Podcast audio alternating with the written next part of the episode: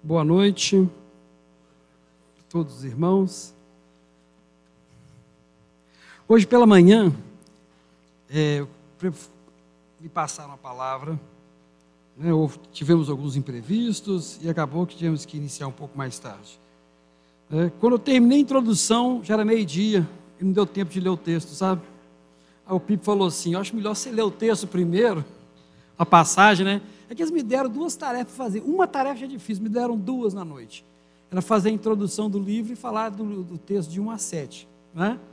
Então, assim, na verdade, toda pregação é, é, impossível, eu não consigo fazer a mesma pregação duas vezes ao dia. Então, a de manhã sempre é diferente da noite. Né? Alguma coisa se assemelha, mas você completa. Então, se você quiser ver a pregação inteira, tem que ver da manhã também. Né? Eu tenho certeza que algumas coisas que eu vou falar aqui não falei pela manhã. Então, queridos, é, reforçando aí o, o aviso que o Silvio deu, terça-feira agora eu estou encerrando a, a, disciplina de Novo Testamento, que é a matéria dos evangelhos, então eu vou, eu vou encerrar, vou gastar uns 40 minutos para fechar, e já vou iniciar a disciplina de Teologia da Arte. O que é a Teologia da Arte? É uma visão sobre a arte a partir da teologia nós vamos ver como que, através da arte, estão registrados alguns elementos importantes da teologia e verificar como que esses elementos vão influenciar a vida da igreja, ou a igreja vai estar influenciando esses elementos, vamos estar tratando algumas questões. E essas questões vão ser preliminares para a nossa visita. Então, aqueles que quiserem, estão convidados terça-feira, sete e meia, estarem aqui, vão pegar o finalzinho de uma matéria e o início de outra, não tem problema, tá? E você, eu vou começar a trabalhar então com o período paleocristão, que é o período inicial até o ano 300, né? depois de Cristo. Vamos estar conversando coisas que você, no seu dia a dia, você não percebe. Convido vocês a virem. Não é obrigatório para poder viajar, muito pelo contrário, né? mas se você vier, o diálogo vai ser bem melhor. E quando nós chegarmos em Ouro Preto, você tem uma base para entender o que está acontecendo ali. Vamos ter também uma reunião antes de irmos para Ouro Preto, marcar um dia com os professores que vão trabalhar lá. Eu, a Renata, que é de Ouro Preto, que já foi até guia lá, né? a Renata é nossa professora de teologia de sistemática. A, Ana Vitória, que é minha filha, que faz é, graduação em restauração e conservação e obra de arte pela UFMG. Né? E ela trabalhou em cima, ela está trabalhando em cima de iconografia. Temos também o Daniel, que é professor de artes plásticas, né? É, no Batista, no Magno, outras escolas. Então, é uma equipe de teólogos, uma equipe de professores de arte, que a gente quer fazer um bom diálogo. E vamos estar reunidos, né? Objetivo que vocês tenham muitas dúvidas. Aqueles irmãos que se sentem constrangidos em lugares assim, né, muito constrangidos, a gente, a gente vai entender. Mas se você for lá, vá com o coração aberto, ninguém está lá ensinando a vocês a serem católicos ou catolicismo é ensinar o que está acontecendo por trás né, de vários elementos. Muitos aqui vieram do catolicismo romano nem sabem que determinadas coisas significam. Então é um momento de você se atualizar. E mais aí, como o Silvio falou, é o momento da farofa também, da gente se reunir, né? Então, que seja uma farofa teológica. Então, passado esse, esse momento e esse convite, nós estamos agora começando, graças a Deus, numa nova série né, de estudos do livro de Romanos, e vamos trabalhar então no texto para não deixar de ler o texto que aconteceu de manhã, abram a Bíblia de vocês em Romanos 1 a 7, porque eu quis fazer uma introdução para que entendesse facilmente o que está sendo lido aqui. Mas eu vou ler, vou fazer a introdução e vou tentar ler no final. E aí eu acho que vai clarear para vocês. Paulo, servo de Jesus Cristo, chamado para apóstolo, separado para o evangelho de Deus, o qual antes prometeu pelos seus profetas nas santas escrituras, acerca de seu filho, que nasceu da descendência de Davi, segundo a carne, declarado filho de Deus em poder, segundo o espírito de santificação, pela ressurreição dos mortos, Jesus Cristo, nosso Senhor, pelo qual recebemos a graça e o apostolado para a obediência da fé entre todas as gentes pelo seu nome, entre as quais sois também vós chamados para serdes de Jesus Cristo a todos que estáis em Roma, amados de Deus, chamados santos, graça e paz de Deus, nosso Pai e do Senhor Jesus Cristo. essa é uma introdução muito interessante. E nós vamos voltar nela. Eu dei o um nome, me pediram assim, qual que é o nome que você vai dar para a sua pregação de domingo? E eu falei, Evangelho de Paulo. Gastei, né? O Pipe perguntou às 10 horas da manhã, eu fui responder à noite, porque eu fiquei pensando, pensando. O Evangelho de Paulo. E em cima dessa ideia do Evangelho de Paulo, porque eu quero primeiro situar os irmãos. Nós estamos agora no ano 57 depois de Cristo. 57. Essa carta, apesar de estar no livro de Atos, né? Ela é muito antes do livro de Atos. Quando Paulo escreve essa carta e fala de evangelho, não existe o texto de Marcos escrito, não existe o texto de Mateus escrito, não existe o texto de Lucas escrito nem o texto de João. Porque esses textos vão ser feitos depois desse período, quase que depois da morte de Paulo e Pedro em Roma. Então, não, e mesmo que o livro de Marcos, que é o mais antigo, apesar de ser o primeiro Novo Testamento lá, ele, o mais antigo é Marcos, mesmo o livro de Marcos tivesse sido escrito, ele estava muito focado lá em Roma e não tinha influência nas igrejas da Ásia ainda. Não havia tempo dessa carta, desse texto chegar. E quando Marcos, Lucas, João e Mateus escreveram os textos deles, eles não deram o nome de evangelho. Quem dá o nome de evangelho para esses textos são os pais da igreja a partir do ano 150 depois de Cristo. Depois desse tempo todo que os pais da igreja vão começar a chamar esses textos de evangelhos. Então, que evangelho é esse que Paulo está falando? Que ele vai falar o tempo todo nessa carta. Se esses textos que nós chamamos de evangelho não existem? É uma das perguntas que poucas pessoas fazem, né? E, e, e os chatos dos teólogos fazem, né? Mas é assim mesmo. Porque que evangelho é esse que Paulo está falando? Ano 57, Roma possui uma comunidade cristã que não foi fundada por nenhum apóstolo, nem por Pedro, conforme a tradição católica fala, porque quando em 57 Pedro ainda está lá em Jerusalém. E, e Paulo está falando que não queria ir pregar, né? Em lugar onde já tinham pregado, que ele estava trabalhando em outros lugares. Mas que tinha uma vontade muito grande de passar em Roma, porque sabia da fé desses irmãos e queria para a Espanha, porque para ele a Espanha é o fim dos é o confins do, da terra, tá, gente? Na, na, visão dos homens antigos, o confins da terra era Espanha, porque depois da Espanha só tem o quê? Mar. Não tem mais nada. Então é o fim da terra. Então ele fala assim: ó, eu vou passar para a Espanha, ele fala isso no texto, depois, lá no capítulo frente. Vou passar pela Espanha, eu quero perder um tempo com vocês, trocar um dom espiritual com vocês, ouvir, aprender com vocês. Paulo sempre fala assim. Então, Paulo não fundou essa igreja, Paulo não conhece essa igreja, Paulo não sabe nada dessa igreja. Só de ouvir falar e boas notícias, por sinal. E ele quer visitar essa igreja. Paulo só vai aparecer nessa igreja cinco anos depois que ele escreveu a carta, preso, por causa do problema que teve em Jerusalém. Então ele vai chegar lá preso, cinco anos depois. Ele achava que ia chegar lá numa boa, visitando, né? Os irmãos, não, ele só vai chegar lá preso, pra, né, porque ele pediu é, que fosse julgado pelo César, na confusão que teve em Jerusalém. Essa confusão em Jerusalém, ele cita na carta, dizendo assim: irmãos, orem por mim, eu estou indo lá para Jerusalém, né? e que Deus me guarde lá, porque muitos judeus têm se levantado contra mim de tudo. Então acaba que o que ele fala na carta acontece. Ele é preso, né? tem toda aquela confusão, e ele acaba. Chegando lá, ele é solto, e só vai ser preso de novo na, depois do incêndio de Roma, que vocês já conhecem a história. Nero acusa os cristãos né, do incêndio e desvia o foco daquele problema local. Então, Paulo está lá. E essa igreja, de onde que veio essa igreja? Ninguém sabe quem inaugurou a igreja de Roma.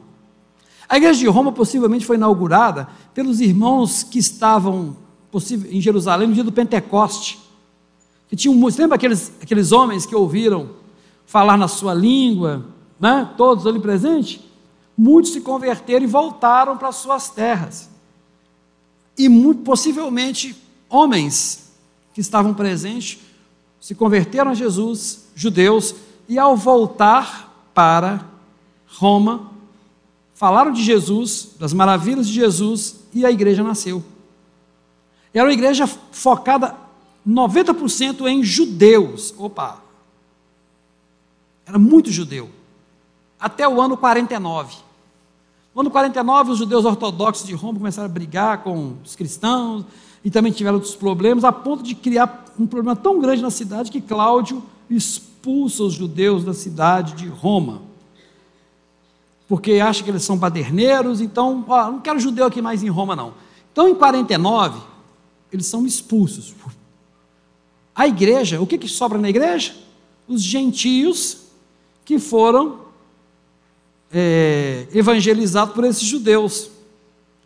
E ficam lá. Depois que Cláudio morre, esses judeus voltam, não voltam todos, e encontram uma igreja cheia de gentio. Olha a situação. E os gentios não conhecem a lei, certo? Não conhecem a lei. Esse grupo que volta fala assim: espera aí, está um negócio errado. Vocês não estão guardando algumas coisas da lei, assim vocês não servem a Deus. Jesus é nosso Messias, mas vocês precisam guardar a lei. E começou aquele burburinho, aquela coisa, aquela tensão. Paralelamente a isso, quando Paulo é chamado para ser o apóstolo dos gentios, Paulo tem um problema sério. Os outros apóstolos não confiam em Paulo. O resto da igreja não confia em Paulo. Ele fica lá de molho uns 11, 13 anos na, na sua cidade, até ser chamado para ir com Barnabé, né? Para evangelizar. Eles não confiam muito porque o cara era um fariseu, perseguidor, né? Causou muito mal, então tinha muito medo, achava que ele era um infiltrado. Ninguém confiava muito em Paulo. E Paulo tinha um negócio de ficar muito perto de gentio. Irmãos, a igreja do Senhor Jesus, visitada pelo Espírito Santo, que curava até com a sombra, não gostava de gentio. E prova disso é a questão de Cornélio, que Pedro fala assim: Vocês sabem, irmãos, que eu sou um judeu zeloso, que nunca entraria na casa de um gentio se Deus, Jesus tivesse me mandado. Olha a defesa de Pedro. Então, esses irmãos, quando ficam sabendo que Paulo começa a pregar para gentio, ficam apavorados com Paulo. E mandam irmãos judeus irem nas igrejas onde Paulo está fundando e pregando, falando que tem algumas coisas erradas. O negócio é tão feio que Paulo tem que descer para Jerusalém e ele fala em Gálatas que ele briga com Pedro, cara a cara, assim, ó, de eles baterem em boca, né? E Paulo chamar a atenção de Pedro por causa dessas questões. Claro, mas a igreja primitiva era por amor. Não era não? Não. A igreja primitiva é composta de gente igual a gente. Muito poder, mas tinha muito pecado também. Não deixou de ser pecador, não, mano. E Deus tinha que ensinar muita coisa para esse povo. Então, Paulo tinha esses dois problemas. Irmãos, então quando fala que os judeus estão lutando contra Paulo, não são os judeus que mataram Jesus, não são aqueles fariseus que Jesus degladiava, não. São irmãos judeus. Você acredita nisso? Os irmãos judeus é que estavam criando problema com Paulo. Porque esses irmãos judeus, eles não negavam Jesus, mas diziam que Jesus não era suficiente. Então, o texto de Paulo, a partir de agora, na carta aos Romanos, é para isso. Paulo enfrentou muita luta em Corinto. Ele estava em Corinto nessa época, tá bom? Ele estava na cidade de Corinto, cuidando da igreja de Corinto, e mandou essa carta para Roma. E ele via como é que a igreja de Corinto estava cheia de problemas. E ele ouve falar então que a igreja de Roma está com problemas. Ele tem desejo de ir para Roma, mas sabe que o povo está indo na frente falando mal dele, falando que ele não é apóstolo, falando que ele não é servo de Deus. É por isso que esse moço começa escrevendo: Paulo, servo de Jesus, apóstolo chamado por Deus. Isso aí, ele não está dizendo, esse título que ele está trazendo para si, não é para dizer que ele é melhor do que os outros, não. É para justificar que ele é apóstolo porque Jesus quis que ele fosse apóstolo. É agora que nós vamos continuar, então estou localizando. Como essa igreja é uma igreja que tem agora um grande número de gentios e um grande número de e um número razoável, não grande, de judeus, e os judeus sabem mais lei do que os gentios, os gentios olhavam para os judeus e achavam que eles que eram os mestres. Por isso que no texto de, de, de Romanos vai rolar aquele lá. Vocês que são mestres da lei, né? Vocês que acham que são, é, que têm sabedoria e conhecem todas as coisas. Então Paulo vai ter um diálogo com gentios e com judeus. Então essa carta, ora ela escreve e fala com os gentios, ora ela escreve e fala com os judeus. Toda, quando você for ler uma carta, saiba que ali tem as respostas para uma série de perguntas e para uma série de problemas que existiam. Então você tem que fazer a pergunta ao contrário. Por que, que Paulo está escrevendo desse jeito? É porque alguém tinha um problema para resolver com aquilo. Então Paulo tem um problema para resolver, o povo tem um problema, tem uma dúvida. Então tudo que Paulo fala tem uma pergunta por trás. Sempre tem uma pergunta por trás, sempre tem um motivo. Ele não sai falando né? Igual eu sempre fico brincando, né? isso não é psicografia, isso não é uma revelação né? é, é de uma entidade e que ele vai transcrevendo. Ele nem está sabendo o que está fazendo, não. Ele está transcrevendo que ah, aqui é a palavra de Deus. Não. Isso é um homem escrevendo um texto que não está sabendo que está escrevendo a palavra de Deus, ele não sabe que está escrevendo a palavra de Deus, ele não sabe que está escrevendo a Bíblia Sagrada, ele não sabe que você hoje estará, estava, está lendo esse texto ele sabe que tem um, uns irmãos em Roma que ele precisa ajudá-los, que eles não caiam no mesmo erro que as igrejas que ele vem trabalhando. O livro de Romanos vem depois do livro de Gálatas, das cartas de Tessalonicenses, da carta de Gálatas e Tessalonicenses e da carta dos Coríntios. Quando Paulo escreve Romanos, Romanos é um livro mais robusto, mais pensado, mais vivido. Se você quer ver o pensamento de Paulo, começa a ler Gálatas primeiro e depois leia Coríntios. Quando você chega em Romanos, você vê que elas são, elas são a base do pensamento em Romanos. Quando chega em Romanos, ele está mais polido, ele parou de brigar, ele está mais refinado na hora de escrever, ele é mais cuidadoso. Lá em Gálatas, eles chamam de maldito esses judeus que estão falando de mim. Sabia? É? Se, se um anjo descer do céu e pregar outro evangelho que eu não tenho pregado, seja anátema. Palavra bonitinha que significa maldito, tá? Então a palavra traduzida é maldito e qualquer outra coisa semelhante. Ele estava bravo na carta aos Gálatas, estava bravo. Mas início de fé, né, irmão? Puta. Você vê que o homem vai se transformando. Quando chega em Romanos, ele está mais calmo. E ele está escrevendo com mais cuidado. E aí ele dá mais detalhes explica melhor. Não é por isso. Então, você quer aprender bem Romanos? Leia Gálatas, Coríntios, depois Romanos. Os evangelhos são escritos depois. Tem um evangelho que vai exemplificar demais a doutrina paulina, que é o evangelho de Lucas. Hoje pela manhã eu falei, sabe aquela cena do ladrão falando assim: por que, que você faz isso com ele? Nós estamos aqui porque pecamos e merecemos estar aqui. Aí depois ele vira: Senhor, lembra de mim quando entrar no teu reino? Sabe aquela frase bonita? Aquela cena linda? Só está escrito em Lucas. Não está escrito em Mateus, não está escrito em Marcos, não está escrito em João. Você pode conferir na sua Bíblia em casa. Só Lucas mostra essa cena. Nos outros evangelhos, os, os evangelistas nem dão atenção para esse fato e falam que os ladrões o praguejavam junto com o povo. João nem fala dos ladrões. Desse jeito. Agora, Lucas vai escrever. As palavras do ladrão parecem uma confissão paulina. Eu sou pecador e mereço a punição que eu estou recebendo. Senhor, lembra de mim quando entrares no teu reino. Isso é Paulo, velho. Como Lucas foi o companheiro de Paulo, andando com ele, aprendendo com ele, o texto de Lucas é Paulo puro. A forma como ele constrói os textos, como é que ele faz a narrativa e os comentários, é puro Paulo.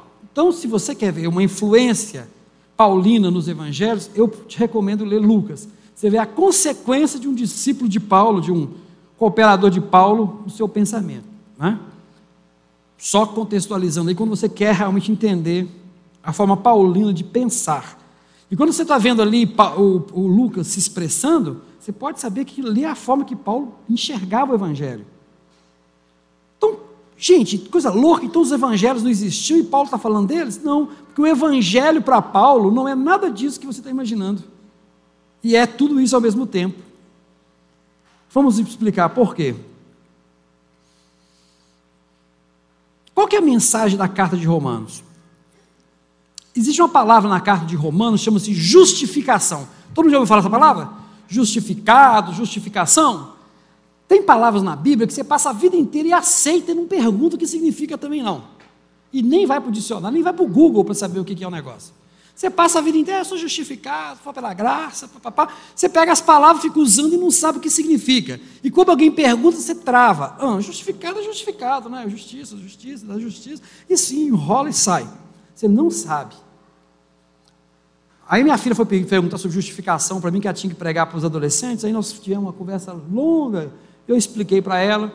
Mas ontem, eu pegando um livro, chama-se Guia Literário da Bíblia, que eu sempre recomendo meus alunos comprarem, fui lá ver uma visão literária do texto de, dos romanos. Larguei os comentários, introduções tradicionais, e fui pegar um outro livro, né? Esse guia literário da Bíblia, você sabe qual, qual que é a frase que ele dá para justificação? É, inocente. Ter como inocente. Inocência. E aí significa o seguinte: o homem não se inocenta pelo cumprimento da lei. Vamos explicar. Paulo vai falar que o Espírito de Deus te convence do pecado, da justiça e do juízo, não é assim? O Espírito te convence do pecado, da justiça e do juízo. Vamos ver se isso aconteceu lá com o ladrão? Nós estamos aqui porque nós pecamos. Opa, o Espírito convenceu ele que ele é um pecador. E estamos aqui porque pecamos e merecemos morrer. Opa, ele entendeu então que ele merece morrer a justiça. E a punição que eu tenho aqui agora, ela é justa. Isso, Deus, porque Deus falou que quando, que quando o homem tocasse no fruto, quando ele comesse, ele morreria. Porque todos os homens pecaram, destituídos estão da glória de Deus, não é assim? São as frases que reverberam na nossa cabeça. Então, o que acontece? Nós todos, todos nós somos pecadores. Todos nós já estamos condenados ao inferno. E essa condenação ela é justa. É, é uma palavra muito suave para o domingo, né? É a condenação justa. Então, isso que é convencemos do pecado, da justiça e do juízo. Quando o homem fala assim, realmente eu sou um pecador e mereço a morte, é o caso do ladrão. Quando ele confessa isso, ele fala assim: Senhor, mas só lembra de mim lá no teu reino? Só o Espírito Santo é capaz de fazer você ser convencido do pecado, da justiça e do juízo, certo? Não, eu sou um pecador miserável. E quando você é vítima, alguém te persegue, alguém te oprime, alguém faz uma coisa ruim com você, é circunstancial. Como assim, Clério? Você só é vítima porque você estava no lugar errado na hora errada. Porque se você estivesse do outro lado, você faria a mesma coisa com seu coleguinha. Se invertesse, você faria a mesma coisa, porque a natureza humana, infelizmente, é assim. Você não peca porque Deus tem misericórdia, não permite as oportunidades. Não nos deixeis cair em tentação. Já viu aquela frase? Não nos deixeis cair em tentação? É para que você não seja exposto a uma situação que você vai entregar os pontos, mano. Então, continuando o raciocínio. O que Paulo está dizendo? Irmãos, ninguém vai ser inocentado diante de Deus pela lei. Isso que é tal ser justificado. Você não vai ser inocente diante de Deus porque você faz algumas coisinhas. Porque você cuida de algumas coisas na igreja, porque você é dizimista, porque você tem os filhos aqui na escolinha, porque você não, não ah, não, mas eu não mato, eu não roubo. Isso não te inocenta diante de Deus. A única coisa que é possível te inocentar diante de Deus é, sabe por quê? Porque a execução de Deus, ela é justa. Logo, a única forma de você resolver esse problema é se alguém tomar seu lugar. Porque não tem como mudar o desígnio de Deus. Então, Jesus Cristo se entrega por você. Imagina bem, a cena é a seguinte: você está aqui, você cometeu o pecado, não é? Jesus está ali, é seu advogado. Deus é o juiz. E é justo o que ele está fazendo. E aí, meu amigo, só tem um, uma coisa a fazer. Você, no final das contas, não tem nada que te defenda. E Deus fala assim: você está condenado à morte. Aí o advogado está aqui e fala assim: espera aí, espera aí. Quero confessar, fui eu que pequei, não foi ele, não, tá? Realmente, quem fez isso merece morrer. Concordo, Benetíssimo. Eu concordo que quem fez isso tem que morrer. Mas eu quero confessar que não fui ele, não fui eu. Essa que é a cena. O advogado está ali, sabe disso. Se acontecer um caso desse, balança, né? Porque alguém assume a culpa no lugar do. Entendeu agora? É uma cena que a gente está tentando desenhar. O que é a justificação que Paulo defende? É como Deus. É, na verdade, Paulo está usando o modelo romano, tá? De que nós copiamos no Ocidente.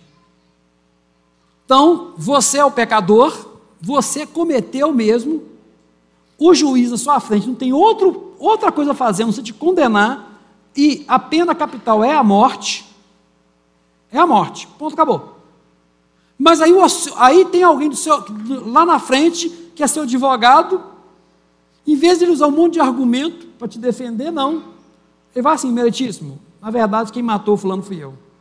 Ele é inocente aqui, fui eu que matei ele. Então, ele, ele, ele é inocente, ele não pode ser morto porque eu cometi o pecado. Eu cometi a transgressão. Entendeu o que é Jesus morrer pelos seus pecados? Por que, que ele é. Tem hora que isso aí fica muito romantizado muito poético. Mas na prática é assim. Então ele morre para que você não morra. E no momento em que você, e cabe a você apenas, dentro da graça e da misericórdia de Deus, né, o Espírito Santo falar ao seu coração, você entender e confessar: não, eu mereço.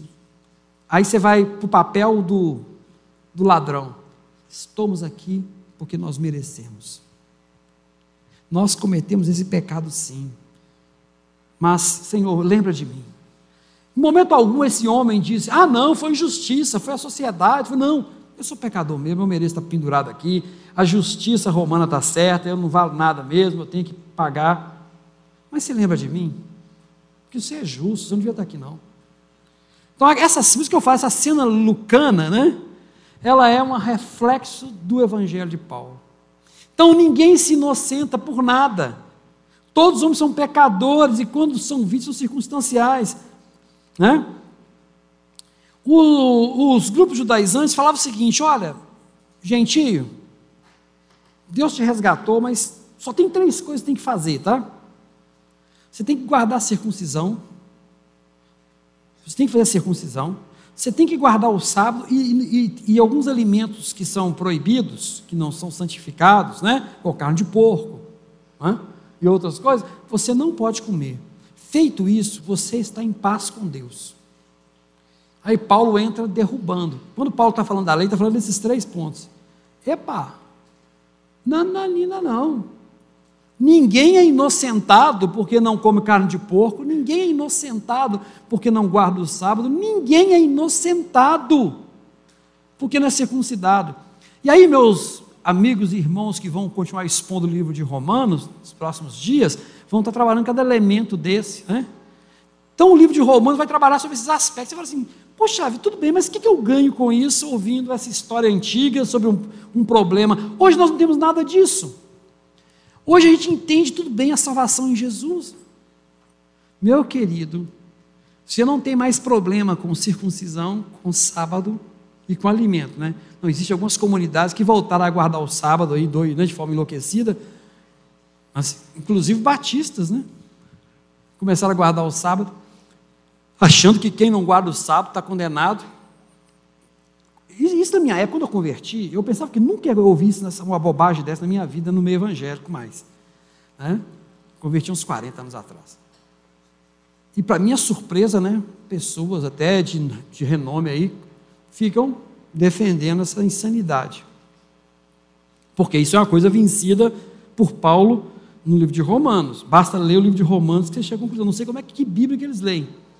mas né, se leem também, leem de forma toda equivocada. É...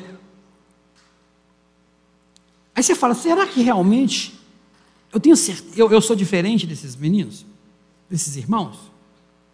Porque tem porque a meritocracia que se instalou na igreja. Não, por que você é salvo, querido? Ah, eu trabalho na igreja. Eu estou no estacionamento, eu estou no berçário, eu ajudo os irmãos, eu estou lá nos trabalhos, nas atividades da igreja, âmbito social, bom pai, bom filho, bom marido. Todas as vezes que você pensa que você é salvo porque você faz isso, você voltou de novo ao mesmo pensamento judaizante. Porque você voltou a dizer que você é porque você faz. Eu usei uma, uma história que o Silvio contou e que eu achei muito bonito. E olha que eu não gosto de pregação de, de pai, tá, gente? Não sou chegada de pai, de, mãe, essas coisas. Eu tenho, eu tenho um pavor disso tremendo, tenho que confessar. Né? Então, assim, mas como nós, eu vim para ouvir a pregação do Silvio. E tá vendo? Até a gente sempre, a gente aprende sempre. E mesmo não, é, não tendo afinidade com esse tipo de exposição, ele falou uma coisa que me chamou a atenção. Ele contou a história do filho dele e dele, que ele querendo ensinar o filho dele alguns princípios. Quando ele chega lá na casa dele, do supermercado, tem um monte de compra para levar. Aí ele pega aquilo que é mais leve, põe num saquinho, chama o filho, vem cá, filho. É assim? Leva lá para o papai. Aí o menino, né, pequenininho, pega lá, se sente todo importante, junto com o pai dele, levando as compras. Né? E chega até contando vantagem para a mãe, tem certeza. Ajudei o papai, ah, o pai está fraco. Né? E o Silvio está levando tudo, né? Uma boa, e achando graça daquilo. Normalmente é assim. A gente pega os filhos da gente, né? Eles acham. Já viu criança? Você induz ela a trabalhar com você, ela acha que trabalha melhor que você. E, que, e se você, e se você não, e se ela não tivesse lá, você não ia conseguir. Eu ajudei o papai, mamãe, eu ajudei o papai. É sempre assim que eles fazem. E, e por acaso você discrimina seu filho, você acha que ele é tolo, você, não, você acha legal. Mas o importante é que o filho está junto, não está? Você quer que seu filho pareça com você. Essa, o dia que eu ouvi essa mensagem dele, eu comecei então a refletir no meu coração.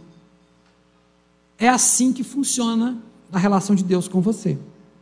Quando você pratica boas obras, quando você trabalha na igreja, quando você fala do Evangelho para as pessoas, quando você dá a sua vida pelo Evangelho, Deus não precisa de você, não, moço. Ele não precisa, ele resolve tudo sozinho. Ele não precisa de você para nada. E ele está te dando a oportunidade de você ser filho.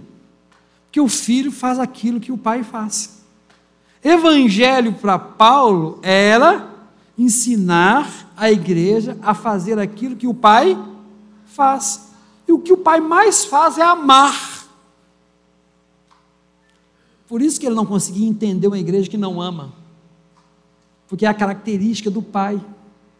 Então, quando você está pregando, quando você está contribuindo, quando você está é, visitando os irmãos na, na, na, prisão, cuidando do, né, daqueles necessitados na rua, quando você está praticando tudo isso que nas outras comunidades dizem que assim você se aperfeiçoa, não, a gente não se aperfeiçoa, a gente não faz isso para ser santo, não, a gente faz isso porque a gente é santo. E santo significa separado, significa que você já é filho de Deus. Por isso que os, os evangelistas e os, os, os, apóstolos vão ficar surpresos que alguém que se diz de Deus não age assim. Se ele ensina o filho dele a ajudar, já pensou? Ô filho, vem cá, não vou não, quer saber de você não. Ô filho, me ajuda aqui. Não, não vou não, o problema é seu, você carrega. Você comprou. Você imagina um filho agindo assim? Vai quebrar depois, né? Não, pai, que isso, o problema é seu. Tem outra coisa para fazer. Imagina qual é a reação do pai? Não é assim que funciona. O filho vai ter prazer quando o pai chega, vai ter prazer de estar do lado do pai, vai ter prazer de. Sabe uma coisa que está acabando no Brasil? E que é muito engraçado? É o ofício. Eu, eu sou, eu vou falar isso porque eu também cometi o mesmo pecado. Antigamente os pais tinham uma profissão, os e eles traziam os filhos para perto deles. Aí eles passavam aquele ofício para o filho, e o filho continuava. Com isso você formava toda uma, uma geração, né? negócio firme, estruturado. Hoje não, hoje o pai tem um negócio, o filho vai fazer um curso, que é um curso totalmente diferente do que o pai fez na vida. O outro vai para o outro lado, tá? aí você desconecta tudo. Hoje funciona assim. E você não tem, você perde a identidade. Ah, nós, nós temos que construir uma nova história. Ótimo, vai lá. Mas, antigamente, era natural o filho se espelhar na prática do pai. Bem mais antigo, né? Se era um vendedor, que estava vendendo lá, tinha uma vendinha, o filho estava com ele lá na vendinha, enrolando pão, pesando, de repente o menino estava virando comerciante, estava, né? O, pai era mecânico, está trabalhando lá, tá, tá, tá, tá, o menino está lá no meio da graxa também, não tinha esse problema do menino estar no meio da graxa, e está lá, de repente o menino está. Agora não existe mais isso, mas há um tempo atrás, era assim, não era? Porque o filho se identifica com o pai. Nesse sentido de passar o ofício, né? De passar o fazer dos seus valores. Mas isso é uma praga, eu não estou aqui condenando nem dizendo que é melhor ou que é pior, estou dizendo apenas que é uma identidade que existia, né? E que se perde. E o caso de Deus é assim. Deus é essa característica maravilhosa de bondade, justiça. Ele é tão justo, tão justo, que ele se fez homem e morreu por, por nós para cumprir a justiça dele. Olha só que doideira. Por isso que fala que é uma loucura mesmo. Ele não pode voltar atrás com sua palavra, ele não pode deixar de ser firme. Então ele, ele mesmo se entrega para morrer, para cumprir a lei que ele estabeleceu. Porque você não passaria no teste nunca. Você não dá conta. Por esse motivo que Paulo fala, por que você fica julgando o outro, dizendo que o outro comete pecado, sendo que você também comete? Aí no capítulo 2, vai, Paulo vai quebrar em cima dos judeus. Né? E você vai ter, e o Romanos, você vai ter no final das contas, né? os seguintes pontos. Você tem um grupo de gregos que reivindicam a sabedoria, né? dizendo que a sabedoria e é importante, mas Paulo vai dizer que vai levar ao materialismo depravação. Os judeus se recusam à cruz e à justiça de Cristo.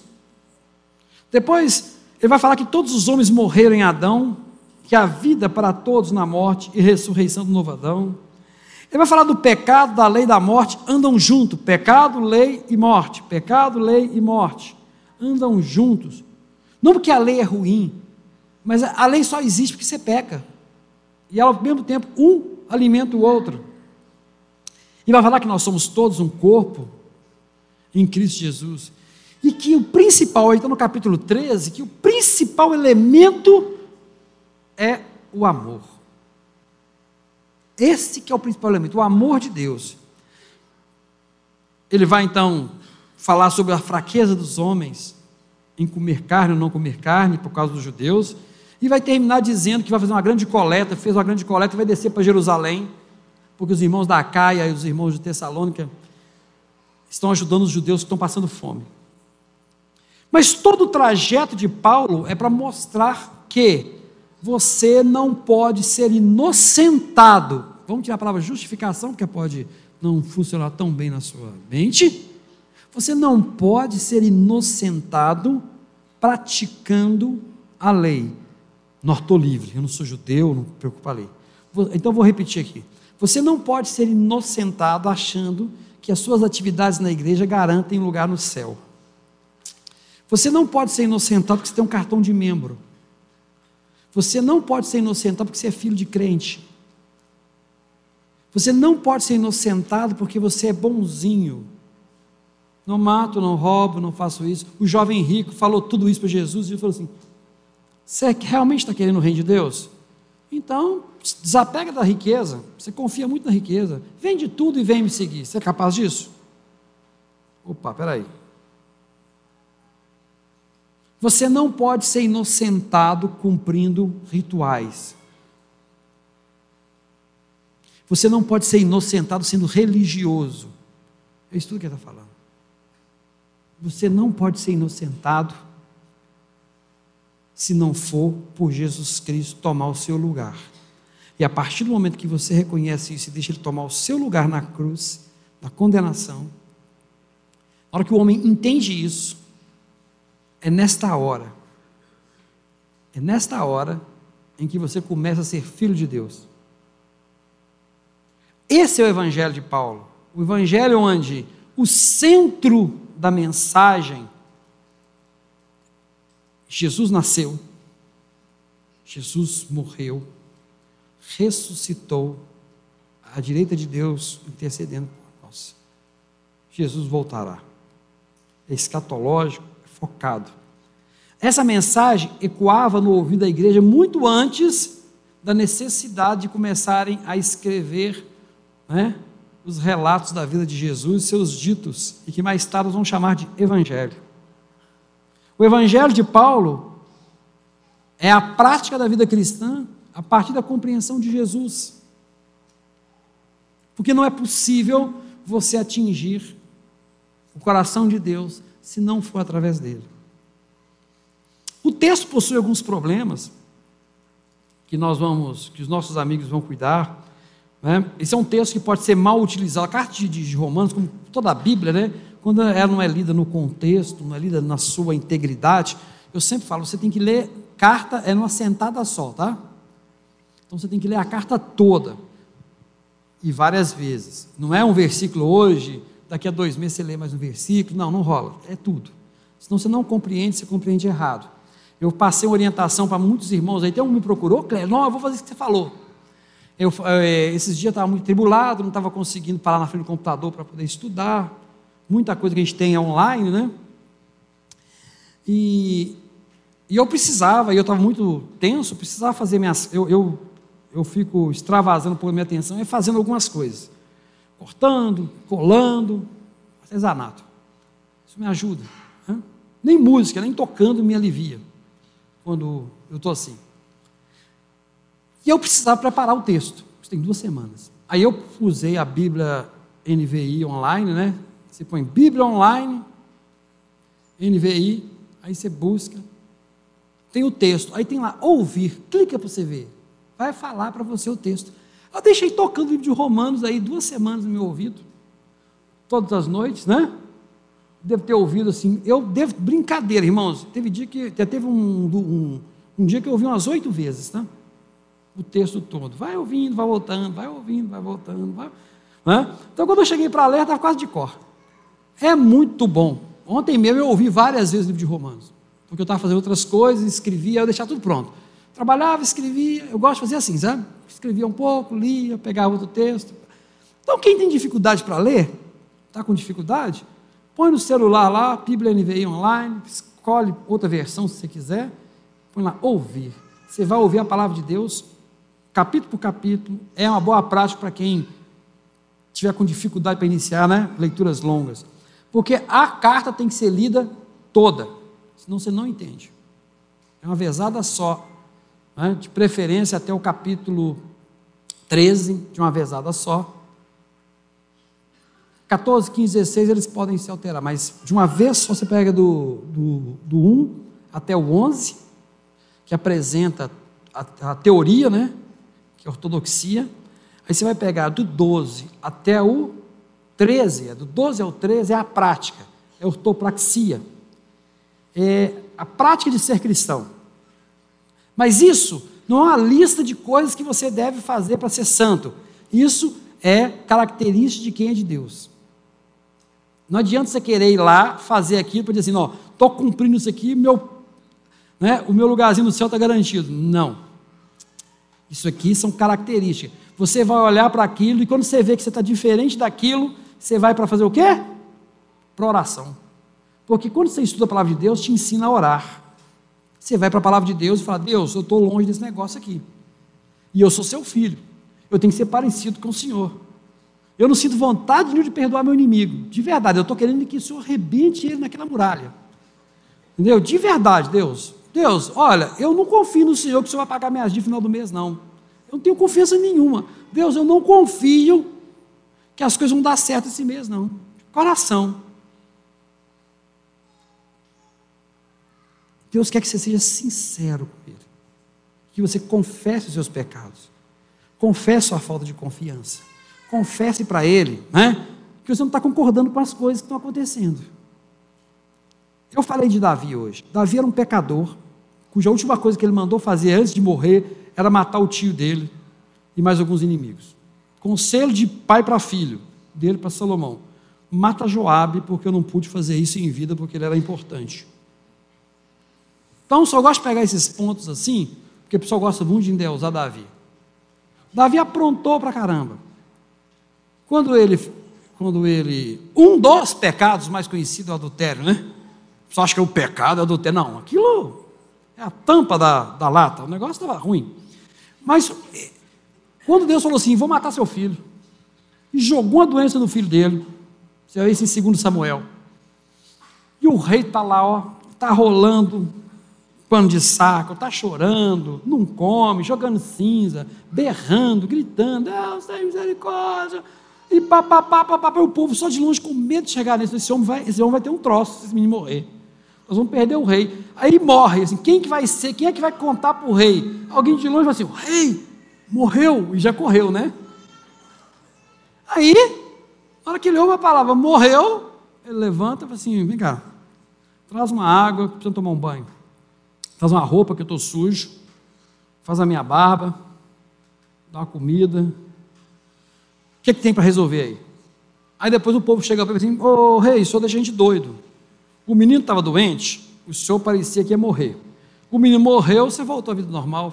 Enquanto ele estava vivo, eu poderia comover o coração de Deus, tentar falar com Deus, para ele poder ver se ele voltava atrás. Mas agora que o desígnio dele está estabelecido, acabou. É, é isso que faz o tal Davi ser segundo o coração de Deus. É porque ele recebia o não de Deus e aceitava. Estou querendo construir a, casa de Deus, estou querendo construir a casa de Deus. Alguém fala assim: pode haver algum projeto mais nobre, mais belo, mais cheio de graça do que um rei construir a casa de Deus? É claro que Deus está nisso, gente. Aí Deus, não, não quero, não. Você não. Você tem muito sangue na mão, velho. Você aprontou demais, você não você aprontou demais, você não vai fazer. Seu filho vai, você não. Aí ele recebe isso de um profeta, e o profeta falou errado com ele antes, ele podia ter, podia ter mandado cortar a cabeça do profeta, ele nem lembrou disso. Deus fala o seguinte: você desculpa aí, eu te dei a mensagem errada, tá? eu fui empolgado, é, você não vai poder fazer isso, está um cheio de sangue, mas seu filho vai. Aí ele fala assim: meu filho, então significa que eu vou terminar em paz com Deus? Significa que meu descendente vai ser rei? Glória a Deus por isso. Vou juntar, mas será que eu posso juntar material para o meu filho construir? Ah, ele não falou nada sobre isso, não, então vou fazer. Então, vai lá, junta material. Essa característica de Davi que faz ele ser segundo o coração. Falei de um salmo de Davi, que ele fala assim: Ah, Deus, que o Senhor arranque os filhos de dentro do ventre dessas mulheres. Arranque com a espada, pegue a criança e joga contra os pedregulhos para que espatifem. Se você ler bonitinho o texto, é isso que está dizendo. Queria que arrancasse a mulher grávida, arrancasse né, o filho que estava lá dentro ainda e lançasse contra as pedras. Viu a crueldade que é o negócio?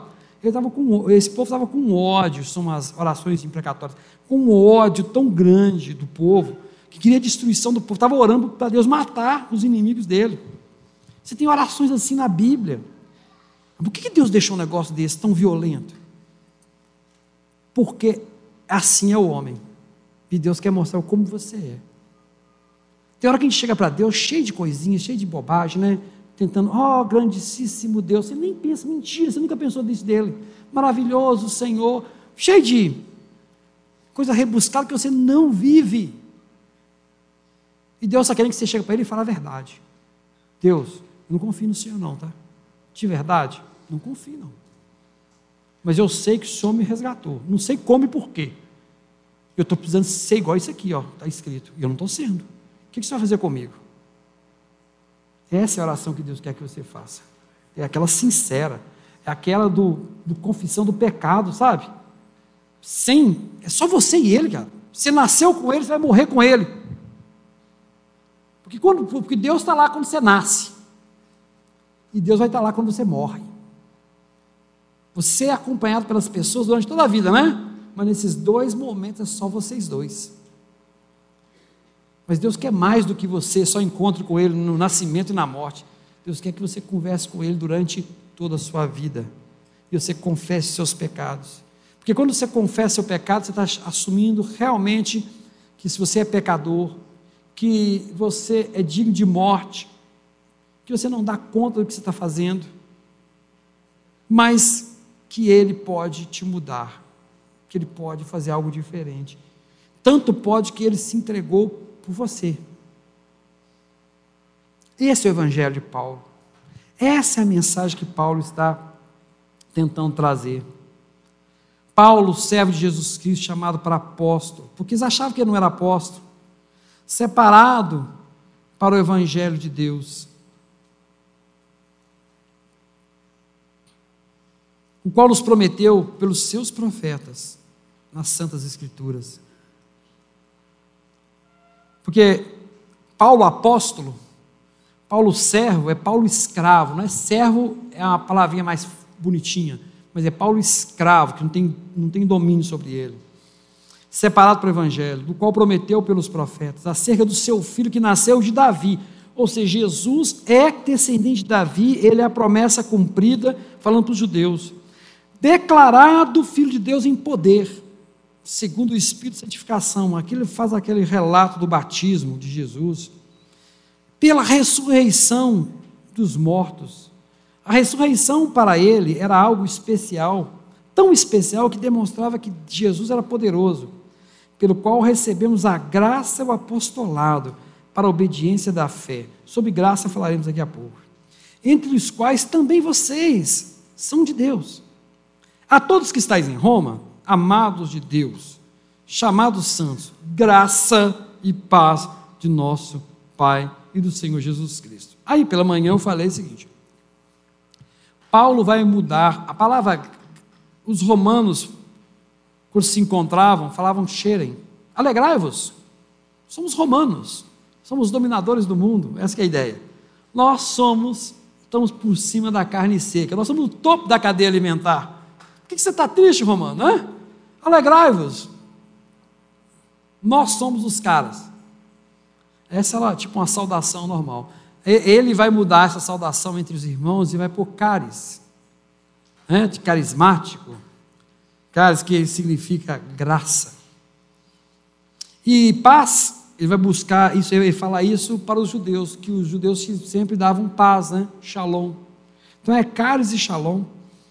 Só que caris significa o seguinte: lembrava que Deus concedeu o perdão de forma imerecida ao homem, ou seja, que o perdão de Deus que você não tinha direito lhe permita a paz diante dele. Sem a graça não é possível alcançar a paz.